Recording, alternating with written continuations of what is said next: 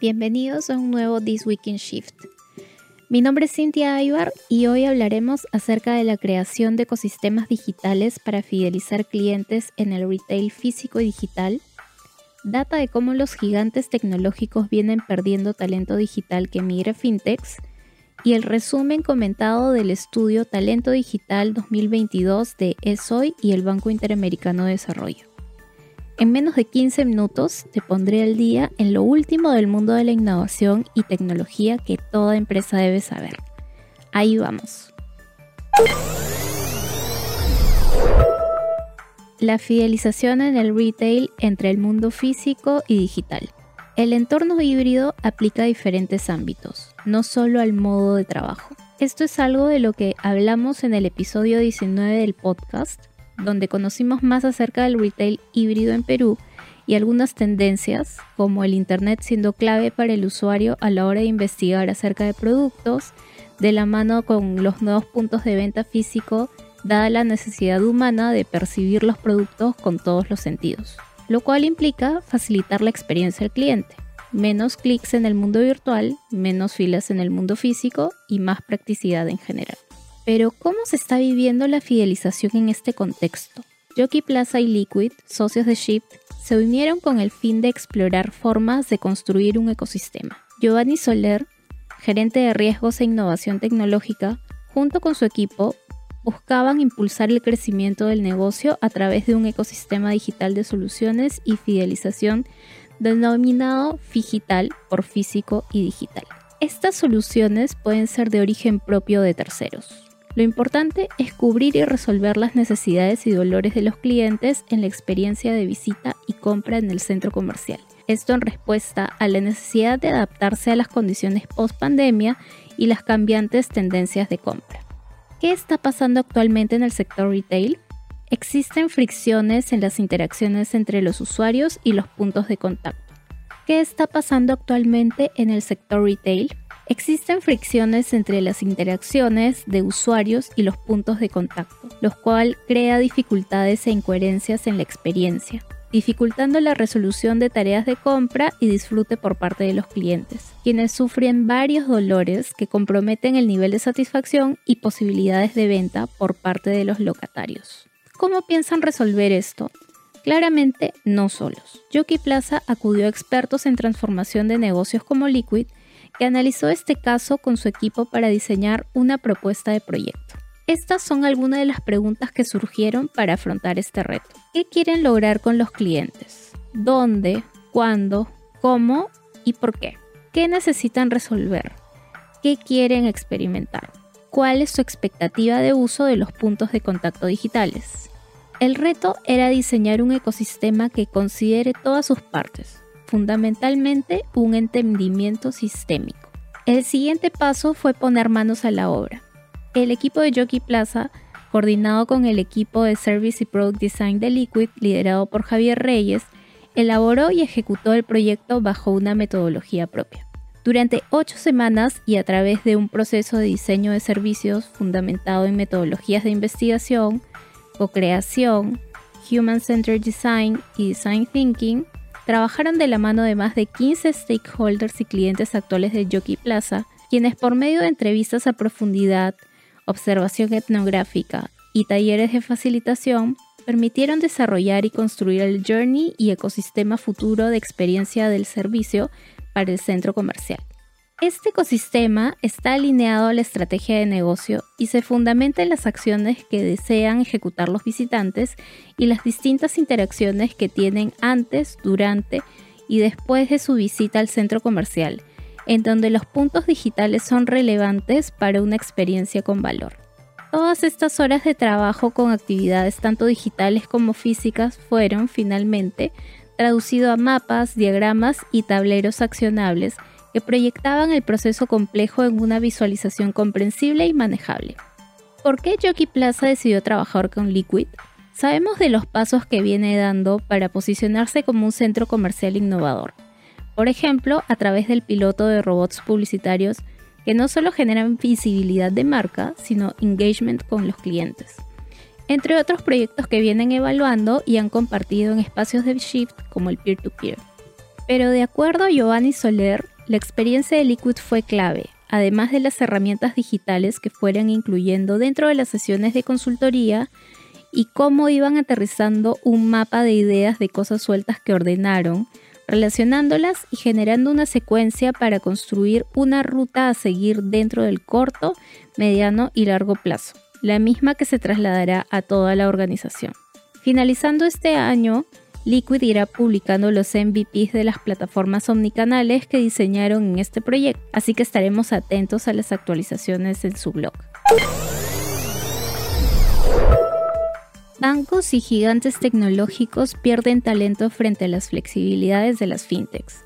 Personal altamente calificado de los principales bancos y algunos de los gigantes tecnológicos globales se están yendo cada vez más a las nuevas empresas de tecnología financiera según muestra un nuevo análisis de Rebellion Labs, una empresa de inteligencia en el espacio de trabajo. Banqueros, ingenieros, científicos de datos y personal de ventas de Wall Street, Lotres y Silicon Valley se encuentran entre los que se unen a un éxodo que se aceleró durante la pandemia. Las salidas de bancos tradicionales como Goldman Sachs y HSBC hacia empresas de fintech, incluidas Coinbase y Revolut, han aumentado un 75% desde el comienzo de la pandemia, según Rebelio.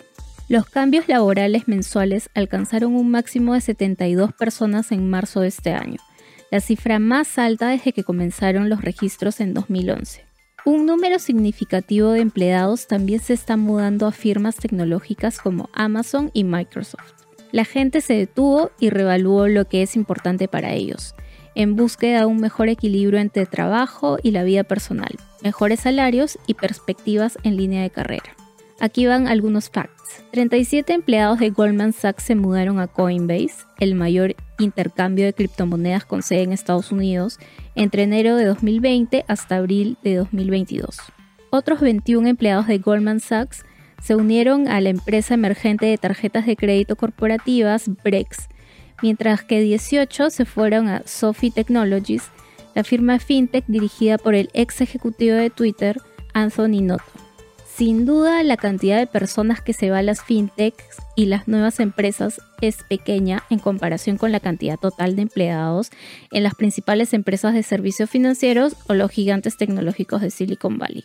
Por ejemplo, Goldman Sachs emplea 45.100 personas en todo el mundo. Por otra parte, unos 28 trabajadores han pasado de Morgan Stanley a Coinbase y 12 a Wise, que tiene casi 400 puestos de trabajo disponibles.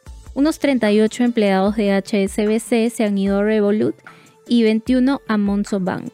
Monzo también ha contratado a 32 ex empleados de Lloyds Banking y 27 de Barclays. Portavoces de los bancos Barclays y Lloyds recientemente ocupó el segundo lugar en la lista de LinkedIn de los 25 principales empleadores del Reino Unido, señalaron la importancia que sus bancos le dan a la cultura del lugar de trabajo. La cantidad de personas que trabaja en funciones de tecnología en Barclays ha crecido más del 10% en los últimos dos años, lo que es testimonio de la forma en la que se está transformando. Christian Face, cofundador de Lendinvest y presidente del grupo industrial FinTech Founders, afirma que hay una guerra por el talento. Están contratando gente de Facebook y Amazon, ingenieros de alta tecnología que no se inclinan naturalmente hacia los bancos, con sistemas de codificación desfasados, con procesos, personas y tecnología heredadas. Solo Coinbase ha contratado 197 empleados de Amazon, 97 de Alphabet, la empresa matriz de Google, 73 de Microsoft y 72 de Mega, según los datos de Rebellion. Un portavoz de Coinbase dijo que la compañía está complacida de que tantos empleados de los principales bancos y gigantes tecnológicos quieran reconstruir el futuro en criptoeconomía. A pesar del cambio hacia fintech, ya hay señales de que la tendencia se está desvaneciendo. La inflación está oscureciendo el panorama económico mundial y una importante venta masiva de tecnología ha puesto en duda futuras rondas de financiación. En ese contexto, el ritmo de movimiento de personal de la banca fintech ya parece haberse ralentizado. En ese entorno, algunos empleados prefieren la estabilidad al cambio. Además, las criptoempresas se ven especialmente riesgosas. El valor del mercado de Coinbase se ha desplomado en los últimos seis meses, con una caída de las acciones de más del 60% de su precio de salida a bolsa en abril de 2021. Eso se está llevando a algunos a defender los beneficios clave de un sector financiero maduro que ya ha pasado por diversas pruebas de estrés. Talento digital en 2022. ¿Qué demanda el mercado laboral? Hace algunas semanas se presentó el estudio Talento Digital en Perú 2022 de ESOI y el Banco Interamericano de Desarrollo, que muestra los resultados de la encuesta de talento digital la cual tiene por objetivo identificar la demanda ocupacional y las habilidades digitales avanzadas en el país. Con respecto al perfil de los encuestados, estos son en su mayoría grandes empresas. El 97% lleva a cabo esfuerzos de transformación digital, el 88% tiene personal dedicado a tecnología, 25% de ellos son subcontratados y el 79% capacita en habilidades digitales. El estudio separa habilidades digitales como básicas, intermedias y avanzadas. ¿Cómo vamos en esas habilidades y en qué consisten? Para el caso de la región, según CEPAL, menos del 40% de la población posee habilidades digitales básicas. Por ejemplo, mover información dentro de un documento, enviar correos electrónicos, copiar o mover archivos. Para actividades intermedias, como el uso de hojas de cálculo, manejo de software para presentaciones, menos del 30% posee este tipo de habilidades. Finalmente, menos del 25% de la población cuenta con habilidades digitales más avanzadas. Por ejemplo, descargar e instalar software y conectar e instalar nuevos dispositivos. Y solo el 7% reconoce haber utilizado un lenguaje de programación. Regresando a la encuesta, los encuestados refieren que la mayor brecha de talento digital se encuentra entre trabajadores de campo, industriales y de ocupaciones elementales, y que los directores profesionales, científicos y técnicos se alejan de esta brecha.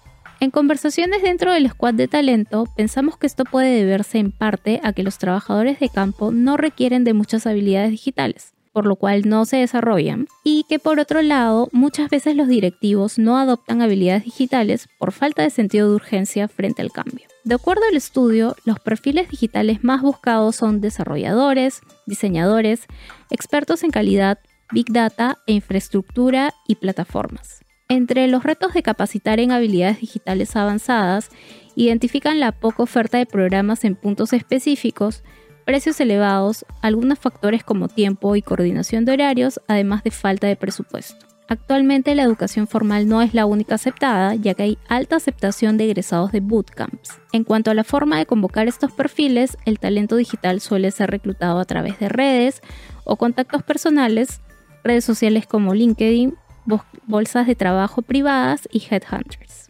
El informe concluye con cinco propuestas de política pública para aumentar la empleabilidad. 1. Incrementar la oferta de programas de formación en habilidades digitales, tanto básicas como avanzadas, e inglés, y facilitar su acceso tanto para las empresas como para la fuerza laboral. 2. Mejorar la difusión, cobertura y servicios que ofrece el Servicio Público de Empleo, que en Perú se ofrece a través del Centro de Empleo. 3. Que las medidas de política consideren las diferentes limitaciones que enfrentan las distintas empresas en el país para su desarrollo. 4. Mejorar la cobertura efectiva de programas públicos que entreguen información sobre nuevas tecnologías o asistencia técnica para su uso, o apoyen financieramente a las empresas para sus procesos de transformación digital o formación de trabajadores. 5. Generar más formación sobre el estado de la transformación digital de las empresas y la demanda de talento digital en el país.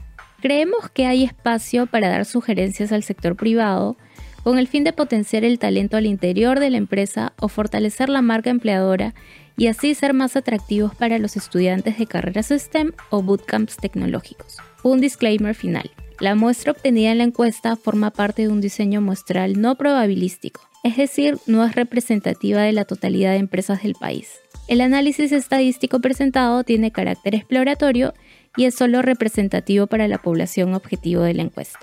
Pueden encontrar el estudio completo en la web esoy.pe slash talento digital. Antes de cerrar, queremos extender la convocatoria del Laboratorio de Innovación La Chacra de nuestro socio Pacífico Seguros, quienes se encuentran en la búsqueda de tres perfiles, Product Owner, Innovation Strategist y Business Innovator, Para más información sobre los principales retos y requisitos por perfil y forma de postular, pueden ver la convocatoria en el feed de LinkedIn de Shift o ingresar a la web que compartimos en el newsletter This Week in Shift, también disponible en LinkedIn. Bueno, hasta aquí llegó un nuevo episodio de This Week in Shift. Gracias por acompañarnos. Si es la primera vez que escuchas este podcast y te gustó, te invito a que te suscribas. En caso ya seas seguidor de nuestro podcast, comparte el link del episodio entre tus contactos y diles que pueden encontrarnos en Spotify como This Week in Shift. Además, pueden conocer más acerca de nosotros en nuestra web ship.pe y de nuestros eventos y novedades a través de nuestro LinkedIn. Todas las semanas compartimos contenido sobre innovación que estamos seguros será de mucha utilidad para tu organización. ¿Quieres saber cómo puedes ser socio de Shift? Escríbenos al mail hello.shift.pe. Me despido hasta un nuevo episodio de This Week in Shift.